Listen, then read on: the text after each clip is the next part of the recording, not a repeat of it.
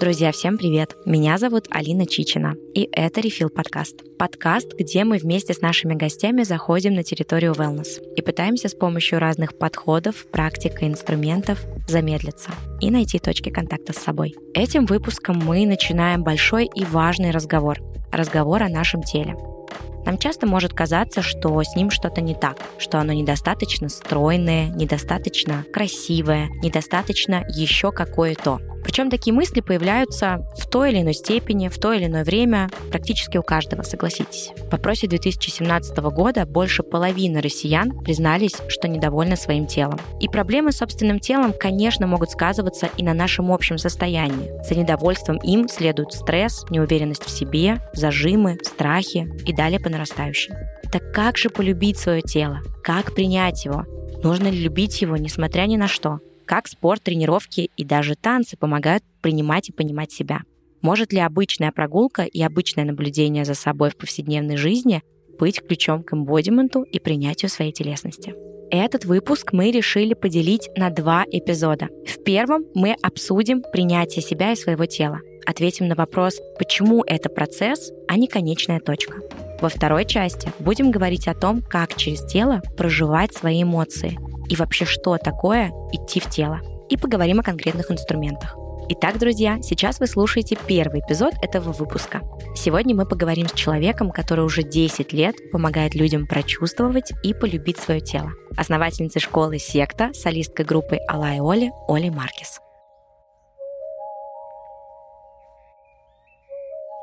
Оль, привет!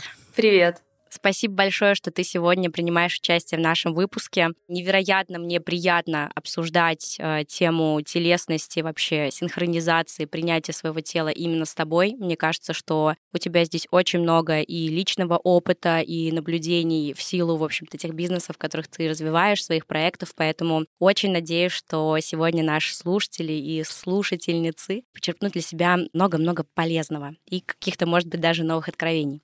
Наверное, первым таким, ну, знаешь, может быть, немножко очевидным, но мне кажется, важным вопросом хочется, чтобы ты раскрыла, что вообще в твоем понимании, что для тебя значит принятие себя. Для меня принятие себя — это значит убрать из уравнения, даже про изменение себя, ненависть ненависть и осуждение, направленное по отношению к самому себе, к своим привычкам и к своему телу. Вот часто думают, что принимать себя это равно не хотеть себя изменить вообще ни в чем. Я все-таки считаю, что если вы хотите себя в чем-то изменить, если вы хотите как-то развиваться, расти, прогрессировать, или, допустим, лучше себя чувствовать, иметь больше сил на какие-то свои мечты, желания, это совсем не значит, что вы не принимаете себя таким, какой вы есть. То есть это классно можно провести параллели с детьми,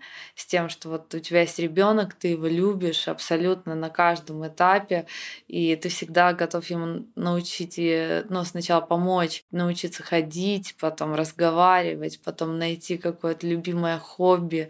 То есть здесь э, это принятие, оно просто работает как отсутствие вот этого ощущения, что с тобой что-то не так. То есть с тобой все так, и это значит, что ты можешь расти и развиваться во все стороны. Да, это супер. Прям действуйте с точки любви, не с точки ненависти. Мне кажется, да, это очень, очень важно. Расскажи, всегда ли, всегда ли так было, всегда ли ты так чувствовала? Наверняка это был какой-то какой процесс. Очень интересно, каков был твой путь к этой точке любви? Ты знаешь, мне кажется, что у меня изначально была какая-то неплохая база, что я чувствовала себя абсолютно окей в детстве и потом через какое-то время под влиянием каких-то факторов, может быть, какого-то внешнего мнения, действий других людей по отношению к себе, ну, к ним, что вот я смотрела, что там какие-то девочки считают себя некрасивыми, я уже начинала сравнивать, а я окей или не окей, или мне тоже надо задуматься.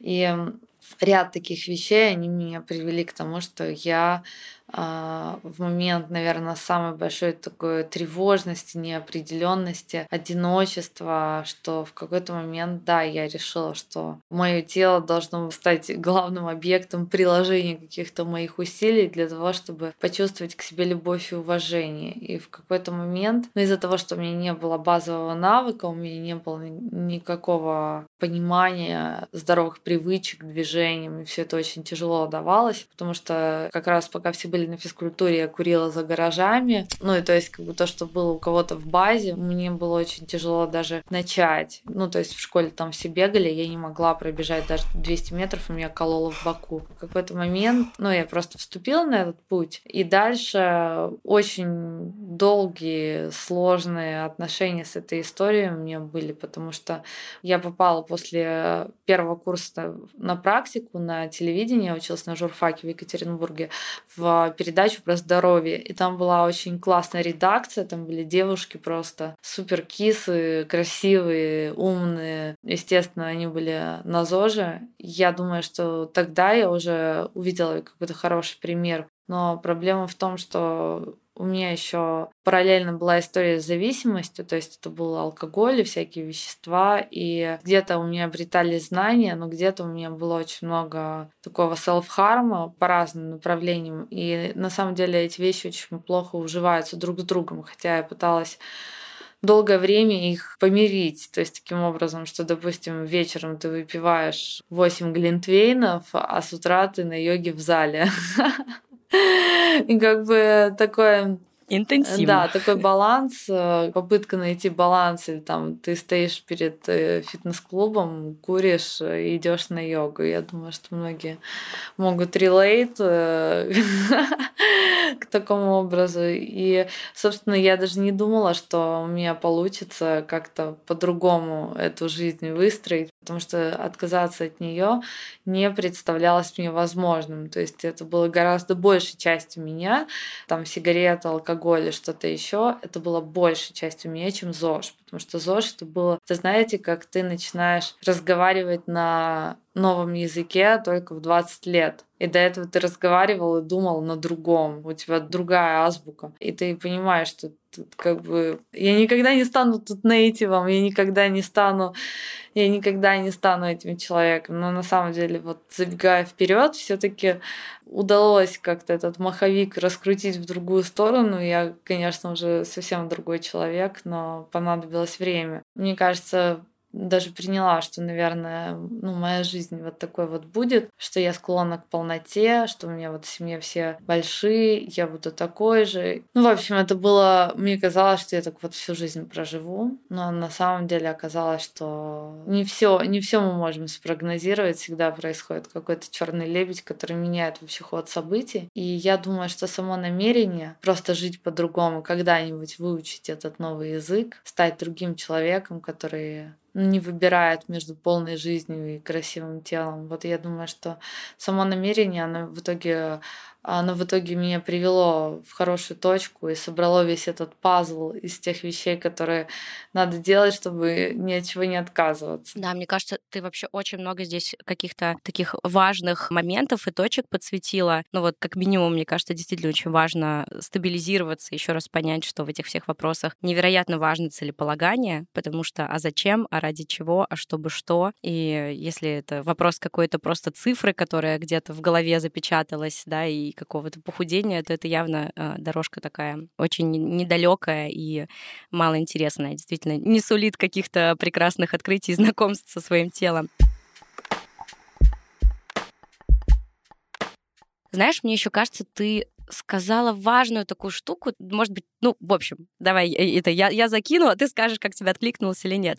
Вот как раз относительно той Оли, которая перед йогой закуривала, там, перекуривала, да, заходила вот те времена. Мне кажется, что все таки если вот туда куда-то откатиться, это же еще было на уровне какого-то социально-культурного чего-то, ведь мы действительно говорили абсолютно на другом языке, у нас, правда, было как-то больше в ходу и другое целеполагание, все больше говорили про такой вот именно какой-то похудательный фитнес, да, и вот э, какие-то жесткие ограничения, и, в общем-то, старались, как говорится, смешивать одно с другим, да. А сейчас как будто бы все таки тоже набирает вот критическую массу, это действительно более, куда более глубокий осознанный подход через, вот опять же таки, точку любви. И тут такой небольшой вопрос тебе, вот как ты вообще, да, ты уже больше, больше 10 там, лет в этом и, и, и развиваешь э, секту ту же самую, как ты видишь, э, менялось вообще у людей вот понимание идеального тела, этого пути? Вот люди, которые приходили тогда, и люди, которые приходят сейчас. Слушай, ну, наверное, самое большое классное влияние, которое мы видим, замечаем в секте, это то, что нас стали благодарить за то, что у нас представлены тренеры разной комплекции. Потому что раньше это было очень много осуждения. И здесь э, приходилось тратить много времени и сил, чтобы объяснить, что да, мы все разные, у нас у всех разный тип телосложения. Можете посмотреть на разных спортсменов, атлетов, разных видов спорта.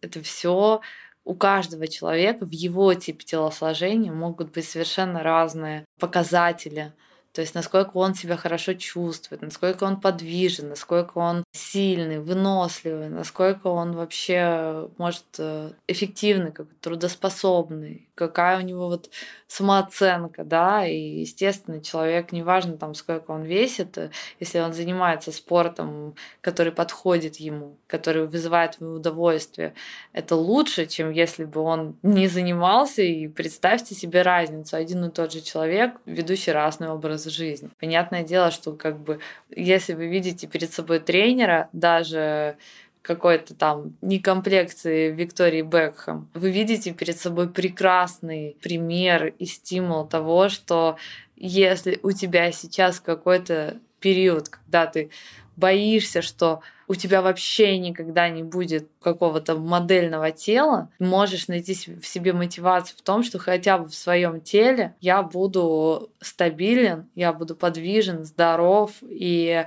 у меня будет возможность там отжиматься где-то, может быть, там делать классное кардио.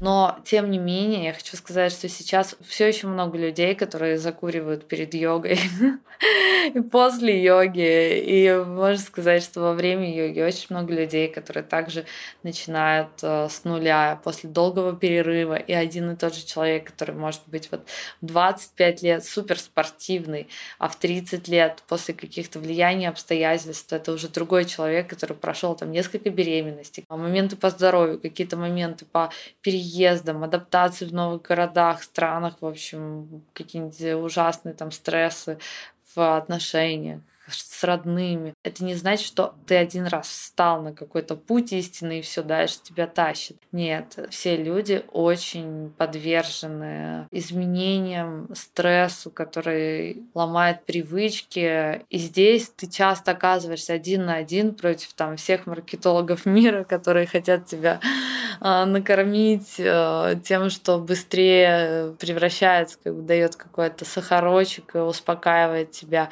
С этим действительно надо какой-то ресурс, чтобы делать этот выбор в пользу более сложного, менее кайфушного в моменте, когда весь твой ресурс потрачен на выживание, у тебя нет сил это делать. Поэтому важно не принимать за как бы общий знаменатель, что мы сейчас все такие модные на ЗОЖи, потому что те, кто модные на ЗОЖи, тем не нужна сейчас помощь, не нужна поддержка, не нужно понимание. Их мотивация и так помогает им. А вот это вот ощущение, что даже если ты сейчас сидишь на диване, ничего не можешь сделать, не можешь даже подумать, у тебя силы кончаются, когда ты просто думаешь о тренировке.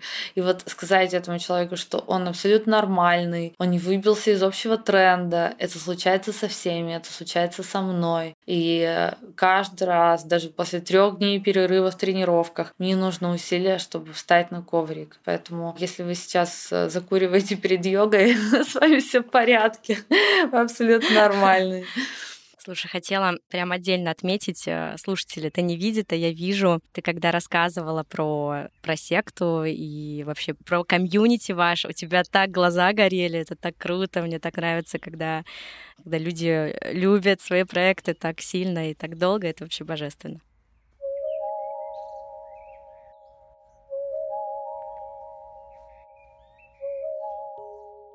Мне кажется, очень тоже такая важная остановочка сейчас была в твоей речи. Я даже, знаешь, как-то честно говоря, даже как будто бы о ней не задумывалась. Ну, то есть мы понимаем, что есть такие глобальные какие-то вещи, которые мешают нам принимать свое тело. Там какие-то навязанные стандарты, какие-то там глубинные несоответствия, ну, то есть такие большие, какие-то большие вещи, да, с которыми там можно работать через психотерапию ту же самую. Но вот действительно ты сейчас, когда говорила, у меня как бы прям иллюстрация, знаешь, этого комикса, что путь вообще к какому-то принятию себя, там, здоровой, осознанной жизни, это вот вверх-вниз, вверх-вниз, вниз-вниз, вниз-вниз, вверх, встал вот и так далее, что это же не все я вот сегодня такой весь засиял и как бы полетел в стратосферу. Это действительно постоянный путь каких-то ошибок, и, как ты сказала, вот может же обнулить все усилия, там, может быть, которые ты прикладываешь год или два, какая-то ситуация, какое-то, да, вот событие, потрясение и так далее. И здесь, может быть, вот еще хочется немножко постоять, потому что такое же действительно с каждым из нас происходит, каждый из нас оступался, и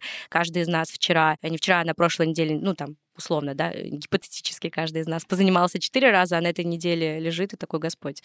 Вообще не могу, да. Вот как, как помочь себе если я зафиксировала себя в точке, что, ой, кажется, я вот здесь, да, ни, ниже немножко, что, что я могу сейчас сделать, как я могу себе протянуть руку? Вот эта вот история, что я там сорвался, споткнулся, что-то пошло не так, оно сама по себе формирует э, ожидание, что ты должен всегда стремиться вверх, как э, ракета, в общем, что это.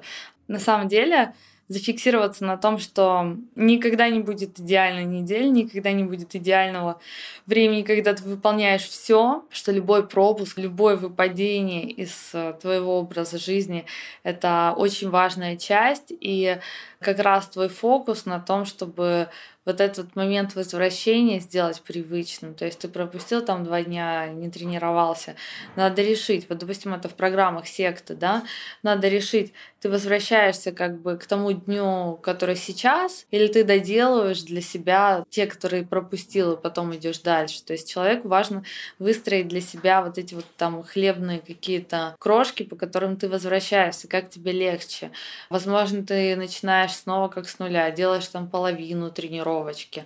Потому что, допустим, вот у меня, ну, я постоянно пробую что-то новое в нагрузке, в спорте, хожу к разным тренерам для того, чтобы понять, как чувствуют себя люди в разных обстоятельствах. И вот я сходила на тренировку там к тренеру с железом. Первая была идеально, я очень с большим удовольствием шла на вторую. На второй тренировке она очень жестко меня нагрузила, так что у меня болели суставы. Так что так что вот у меня было ощущение, что меня воспалились суставы, настолько меня жестко было, ну, нагрузка была жесткая. Я ей говорила, что как бы мне жестко. Она говорит, я такая, я очень жесткий тренер. Не то, что я человек с очень жесткими границами, мне кажется, что я сама как камыш, я могу все что угодно абсорбировать, да. И я просто понимаю, мне очень сильно все болело, наверное, неделю. И я просто понимаю, что я не могу написать этому тренеру. У меня оплачено 10 тренировок, я сходила на 2.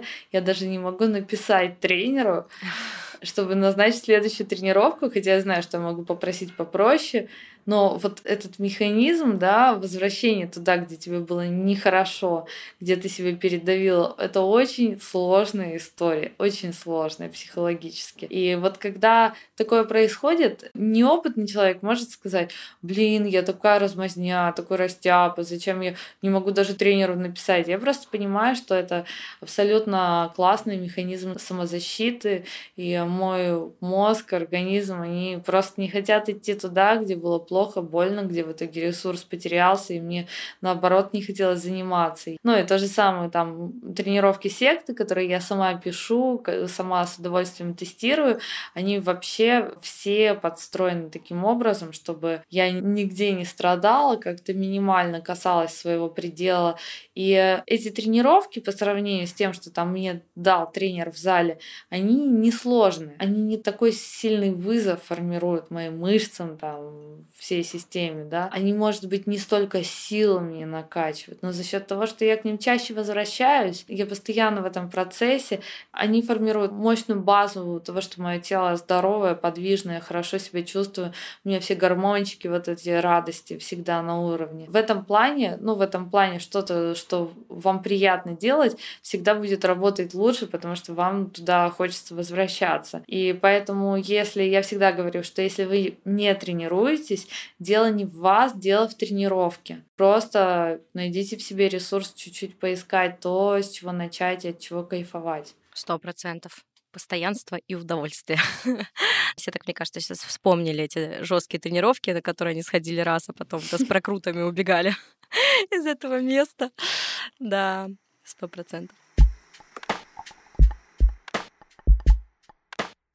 Давай еще порассуждаем, еще чуть-чуть пойдем в, опять-таки, восприятие себя и то, как оно иногда искажается субъективно и, скажем так, объективно, допустим, сколько это может быть. Вообще я знаю, что был такой эксперимент, когда человек сначала описывал или рисовали его с его слов, а потом его зарисовывали или описывали со слов его знакомых. И, естественно, в общем, человек оказывался просто невероятно прекрасен со слов знакомых, и когда он начинал описывать себя сам, то в общем-то, он тут же находил в себе огромное количество недостатков. Как тебе кажется, почему так? Почему как бы среднестатистически на уровне даже экспериментов человек вот всегда склонен рассказывать о том, что у него там где не так? Я думаю, потому что мы не привыкли себя воспринимать целостно, особенно чем мы моложе, тем нам сложнее себя воспринимать э, целостно, потому что у нас еще нет как будто достаточно опыта, ощущения своих достижений, ценностей, которые вот через нас сияют, и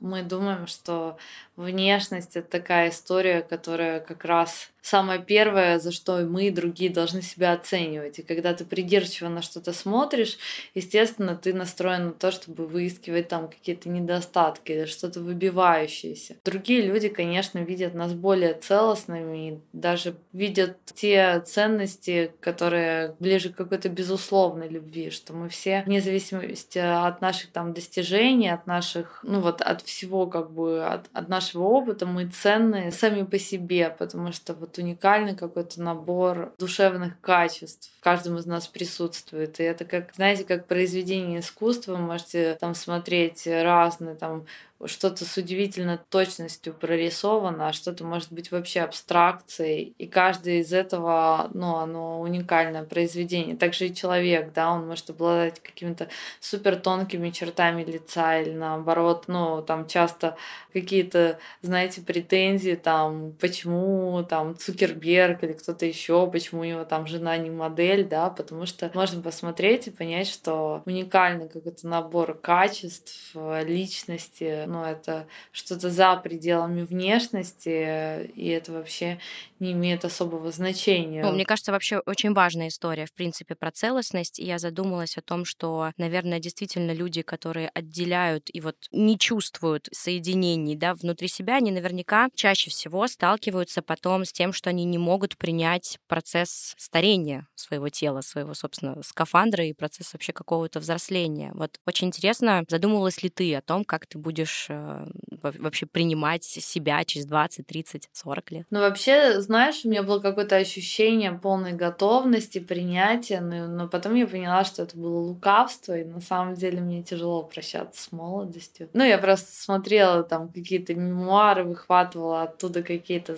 что женщина там в 40 лет, она становится как будто невидимкой в толпе. Начинаешь чувствовать себя призраком, тенью, что никто там тебе не улыбнется, не подмигнет, как бы что-то такое есть. Но при этом я чувствую, что для кого-то это может быть все-таки связано с поиском там любимого человека или с какой-то реализацией, вот именно там, что неужели я никого никогда не найду, то я могу сказать, что это вне зависимости от этого работает. Где-то переход в новую фазу, где у меня другие уже какие-то жизненные основы, и не то, что я как будто могу начать какую-то новую главу жизни, хотя я понимаю, что это, ну, это такая каша в голове, что с возрастом какие-то вещи станут мне недоступны, доступны. Но все-таки это есть. То есть мне кажется, что мне еще предстоит как-то пройти там уроки, понять, и, и что сейчас любые мои слова о том, как сильно я это принимаю, все равно будут лукавством, потому что я, ну как бы я понимаю, что, боже, если у меня там, а как что, я скоро буду бабулей, а у меня вот здесь вот будет так, вот здесь вот так, и я как бы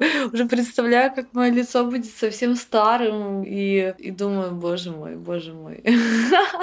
Не ну, подожди, подожди, есть кейсы. А, пока есть Гвинет Пелтроу, Дженнифер Энистон. Я предлагаю всем смотреть туда, если что. Там как бы все супер у них, мне кажется.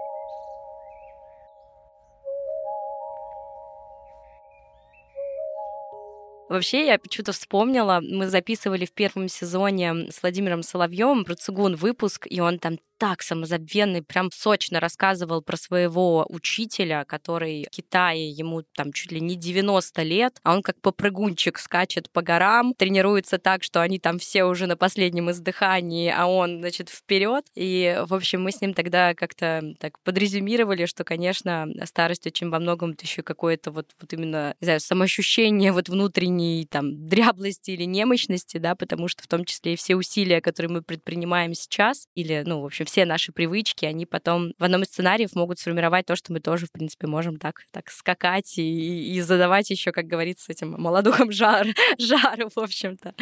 Да, но, слушай, правда, очень-очень честный ответ, и то, что я тут абсолютно поддерживаю, но все равно это все такая прогностика. Мы не знаем э, всего, что, чего мы до конца не знаем, не понимаем, не видим, мы немножечко опасаемся, мне кажется, это, это правда честно и, и естественно. Ну да, знаешь, у меня вопросы такие по этому поводу, что вот мне сейчас 35, и я я, наверное, чувствую себя вообще на пике формы, максимально молодой, красивой, секси во всех смыслах. И знаешь, у меня такое ощущение, ну, что это же не может продолжаться вечно. Настанет момент, когда я почувствую, что этот график пополз вниз. И вот как я себя буду в этом чувствовать. Причем это, знаешь, касается не только ну, внешности, да, там, а вдруг это что-то в работе, там, какая-то креативность, какое-то все, что вот твоя жизнь, она где-то уже пошла на спад, как бы она пошла уже к убыванию, да, и там в конце совсем уже какие-то немощные годы, смерть. Ну, то есть это, это же все всех нас ждет. Как бы мы не хотели об этом думать, но жизнь, она проходит. Дети будут взрослыми, у них будет своя жизнь. Все наши проекты, возможно, потеряют актуальность и будут другой, будет Рано другой мир, да. И как я это приму? То есть быть победителем во всем легко, а вот как уже принимать какое-то угасание с достоинством, я пока у меня нету этого опыта и у меня нет уверенности, знаешь, в том, что я смогу это как-то достойно прожить, и пока что я только могу молиться о том, чтобы у меня в итоге все это получилось гармонично. Да. Хотя, знаешь, с другой стороны, вот тоже сама мысль о том, что э, в конечном счете все не вечно, и проекты, вещи, люди, молодость, фигура и так далее, она же немножко так рикошетит и каким-то позитивной устойчивостью в текущий момент, да, в общем-то, как ты вначале сказала, ты секси, ты супер, и это действительно так. На сегодняшний день это вообще отличная, я считаю, новость. Вот, и она тоже очень-очень жизнеутверждающая. А так, глобально я с тобой, конечно, согласна.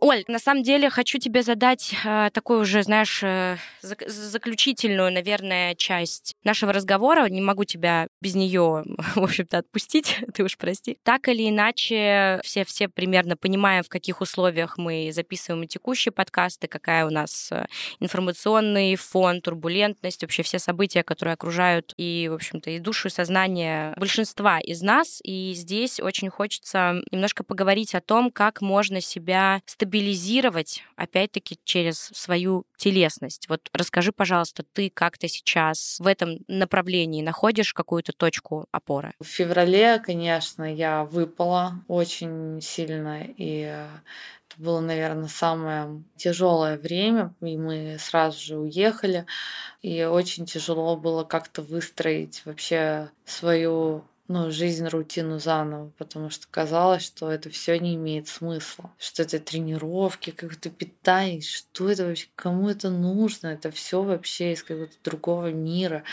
Зачем я буду это делать, вообще хочется просто, ну, лечь. Но тогда меня очень поддержало, что надо было обустраиваться на новом месте, искать там дом, обустраивать, детей куда-то устроить, садики, школы, какие-то бытовые вещи. Я на самом деле не сразу вернулась к каким-то, ну, вот, занятиям для себя, потому что вот это для себя, оно больше не работало. Оно как-то вот потеряло все основу. И мы тогда как раз вот с Димой Мацкевичем начали вести в Ереване практики контакт с телом. Мы потом сняли благотворительный курс, который как раз помогал людям немножко разморозиться, вытащить свои эмоции через тело, через движение. И я тогда первые разы начала вот на этих практиках выражать агрессию, как-то давать ей выход, потому что, ну, вот при всех там своих тренировках, конечно, у меня вот этого соединения с агрессией, с болью где-то, вот, ну, я могу поплакать, у меня с этим окей, я могу это выпустить, но вот именно злиться а у меня не получалось. И я думаю, что это стало таким значительным таким моментом, вот именно вот выражение, выражение агрессии, что-то новое. И еще и делать это вместе с людьми, которые испытывают примерно то же самое в тех же обстоятельствах, в новой стране, не собирались уезжать, не знают, что делать. И это было очень целительно. И это вот с тех пор все это время присутствует в моей жизни, все эти э, интегральные практики, контакт с телом, проживание эмоций. Я очень много за это время научилась не только двигаться как бы на эгигей такой немножечко. Ну, то есть, понятное дело, что там не все поверхностно, потому что все равно любое движение, тренировка силовая, там кардио, она очень много э, работает на состояние твоих, ну вот как раз эндорфины, ну это твоя поддержка в любой момент. Но более глубокое вот это вот э, увести, соединить эмоции, движения, это появилось, и э, действительно, мне кажется, не было такой нужды до этого времени проживать такие тяжелые вещи, коллективное. И вот оно появилось э, и очень помогло. Ой, спасибо большое. Правда, очень, мне кажется, много всего ценного сегодня, да и я для себя почерпнула, и я думаю, уверена просто, что наши слушатели. Спасибо большое. Спасибо тебе.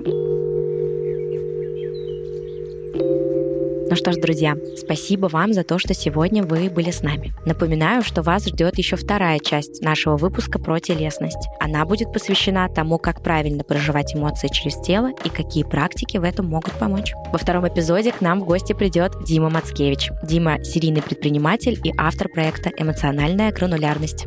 Stay tuned.